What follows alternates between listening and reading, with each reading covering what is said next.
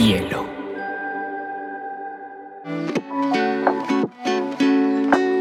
Hola, bienvenidos a Te Cuento News, un espacio donde analizaremos las noticias más importantes del mundo digital y la Web3 en menos de 20 minutos.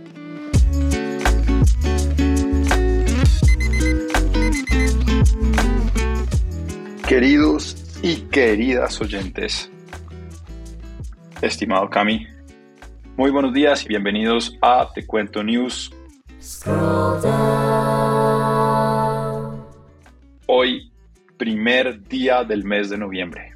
Peter, te cuento que el cripto ha estado en un rally como hace rato no veíamos. Hoy vengo de un optimismo con el mundo cripto, así que aguántenme.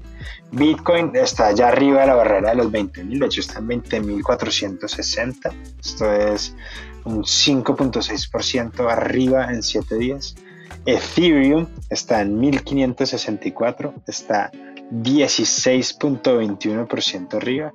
Y por no irnos lejos, el Binance, el, token de Binance está un 20% arriba, Cardano está 12% arriba, Solana está 14% arriba.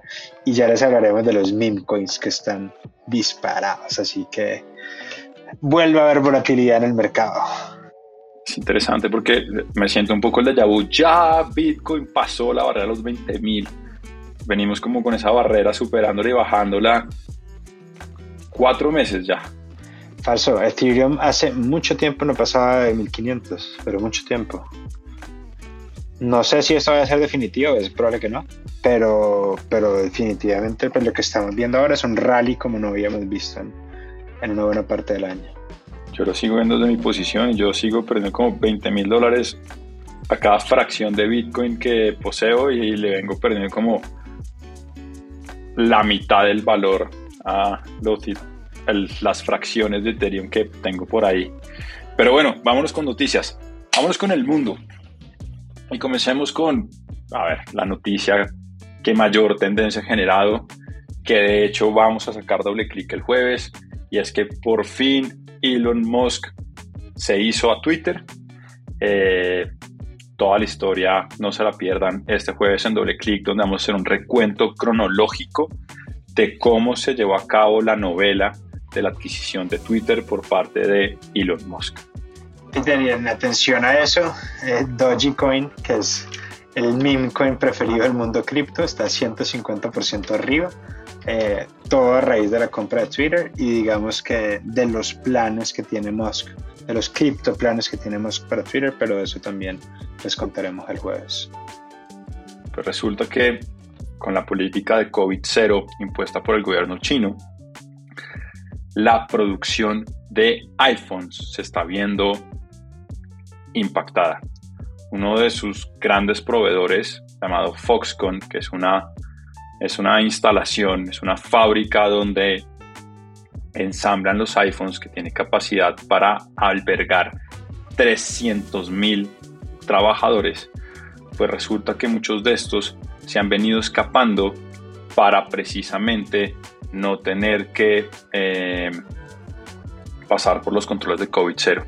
Entonces, Apple está un poco en, en, esta, en este riesgo en pleno lanzamiento de su iPhone 14. Peter, Google está ofreciéndole a sus usuarios un nodo de Ethereum propio esto es el equivalente de un, de como un Google Cloud, un Amazon Web Service. Es básicamente un servicio de infraestructura digital para que tu, pues, tu negocio, tu sistema, lo que sea, ande más rápido. Esto son palabras mayores. Les recordamos a todos que Google es el más grande inversionista del mundo Web 3. En 2021 invirtió 1.5 billones de dólares, así que noticias buenas para el ecosistema cripto. Y ahí, para terminar de alegrar la vida Camilo, Bloomberg dedicó toda su última edición impresa a temas de cripto. Impactante, Peter, estas semanas es una locura.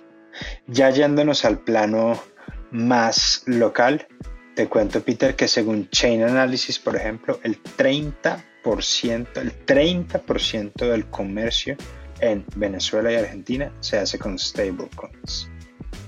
Ok, muy interesante. Y si quieres que sigamos con esta línea de mundo cripto, Web3, pues resulta que Mercado Pago ya está operando compra, venta y ahorro de criptomonedas en México.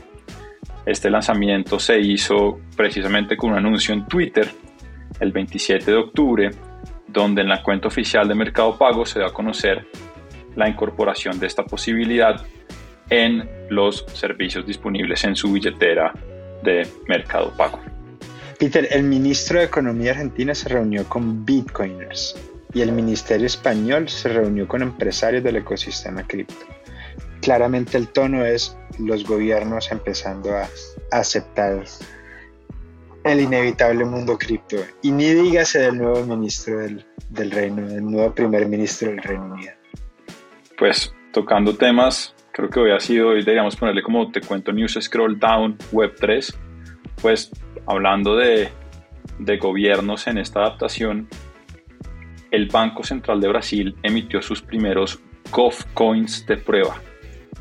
El Banco Central, de hecho del país que hace dos días eligió un nuevo presidente y es Lula da Silva quien liderará el país por los siguientes años, emitió unidades CBDC, y ya nos vas a contar qué es eso, en un ambiente de prueba en el Laboratorio de Innovaciones Financieras y Tecnológicas, al cual denominaron LIFT, el pasado jueves 20 de octubre. Voy a meter yo la sigla CBDC, que es esto que ya hemos venido hablando, que de hecho tú has traído sobre la mesa, el Central Bank Digital Coin, hace referencia en inglés a un tipo de divisa digital que lo emite el Banco Central y que supone una representación del dinero fiat, es decir, el medio de cambio establecido como dinero por la entidad financiera gubernamental. Eh, así que, pues tú lo mencionas y es, parece, esta, esta semana en particular parece que esto es un tema ya completamente inevitable. Peter, básicamente una manera fácil para pensar en los CBDCs es como si fueran pues las monedas de cada país, pero sobre el blockchain. Es, como, como, me ayuda a mí. Y para seguir con la inevitable tendencia del mundo Web3, te cuento que Chile, el, Parlamento le presentó al presidencia, presidencia una propuesta de reglamentación de monedas cripto. Así que todo el continente sur ya, ya me huele a blockchain. Pasándonos un poquito a a otro mundo, pero uno que no deja de ser muy importante porque de hecho es el sector que más inversión de capital en startups atrae. Y sí, estoy hablando del sector fintech. Eh, la noticia es que el Pleno del Congreso en Ecuador aprobó el proyecto de ley fintech. Con esta iniciativa lo que se buscaba y lo que se logró es definir las actividades fintech como el desarrollo, prestación, uso y oferta de medios de pago centrados en la tecnología, servicios financieros tecnológicos, sociedades especializadas de depósito y pagos electrónicos. Ecuador con esta ley se suma a lo que ya hizo México en el 2018, a lo que ya hizo Brasil, a lo que hace muy poco hizo Chile y a todo el ecosistema que también se ha venido desarrollando y legalizando en Colombia de la mano de Colombia FinTech principalmente.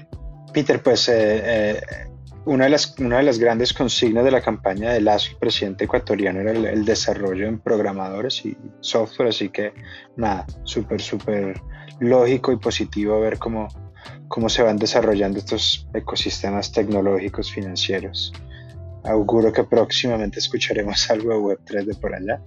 Yo para no dejar morir el tema, Peter, te cuento que eh, Mercado Libre ya va a dejar a la gente ahorrar en cripto. Esto es, la extensión del, próximo gran salto tecnológico y es la próxima gran oferta tecnológica y van a ser las billeteras. Todo el mundo va a empezar a, en Colombia ya lo vivimos un poco con Rappi, pero todo el mundo va a empezar a vivir dentro de estas super apps van a tener un lugar donde puedan hacer un montón de transacciones financieras de manera casi que sin fricción. Así que muy chévere por Mercado Libre, muy chévere por, de nuevo, el ecosistema Web3. Y para cerrar, un informe de Crunchbase mostró cómo la inversión de capital o de venture capital, para ser exactos, en Latinoamérica pasó de representar un 2.5% del total de las inversiones en el mundo a estar en tan solo el 1.5% en el acumulado de este año.